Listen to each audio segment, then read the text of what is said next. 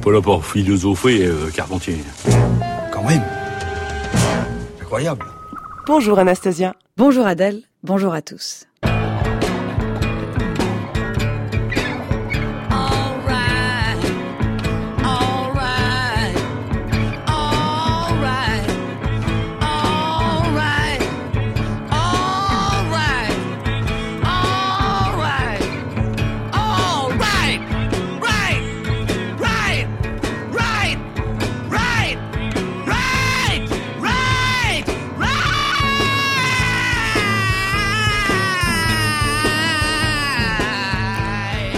Nous avions commencé hier à parler des Beatles à l'occasion du cinquantenaire de leur double album blanc qui ressort ces jours-ci dans une version de luxe.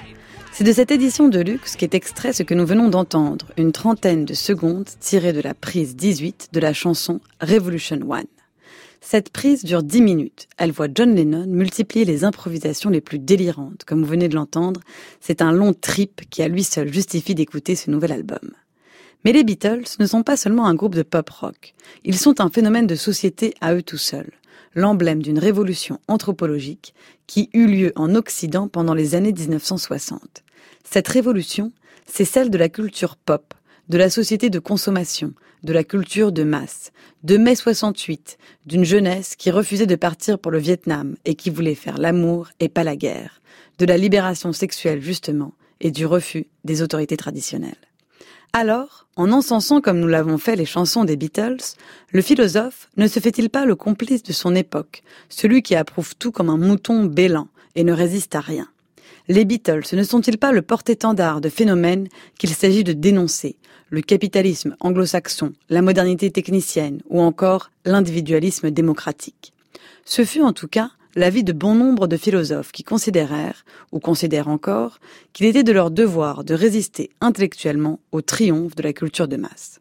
Ainsi, Michel Clouscar, philosophe proche du Parti communiste français, expliquait en 1981 dans Le capitalisme de la séduction que la musique rock avait amené le triomphe des valeurs individualistes américaines en Europe, et donc représenté une nouvelle étape du développement capitalistique.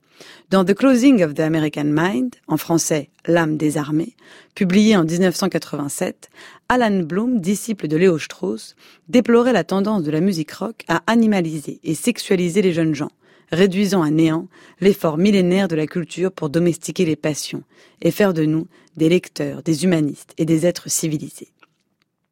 Peter Sloterdijk, dans ses règles pour le parc humain, paru en 2000, ne dira pas autre chose.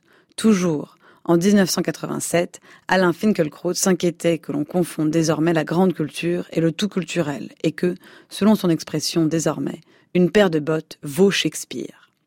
Tous ces auteurs avaient un prédécesseur prestigieux, le grand maître de l'école de Francfort, Théodore Adorno.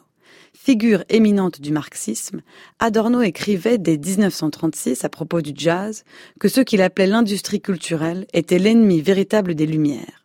Les Lumières visaient à développer la raison, l'esprit critique, l'autonomie.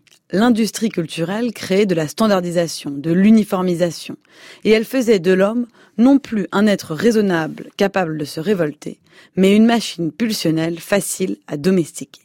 Les Lumières libéraient l'homme, l'industrie culturelle le divertissait, autrement dit, l'empêchait de se libérer. La critique d'Adorno ne se limitait d'ailleurs pas aux musiques populaires, puisqu'on le sait, il rejetait même la musique de Stravinsky, qu'il considérait comme rétrograde en regard des avancées initiées par Schoenberg. Il y a sans doute du vrai dans ces analyses des effets de la culture de masse et de la révolution des années 1960. Mais l'éloge de la grande culture ne doit pas nous faire oublier cette vérité simple, qui est que si les Beatles ont réussi à conquérir le monde, c'est parce qu'ils étaient bons.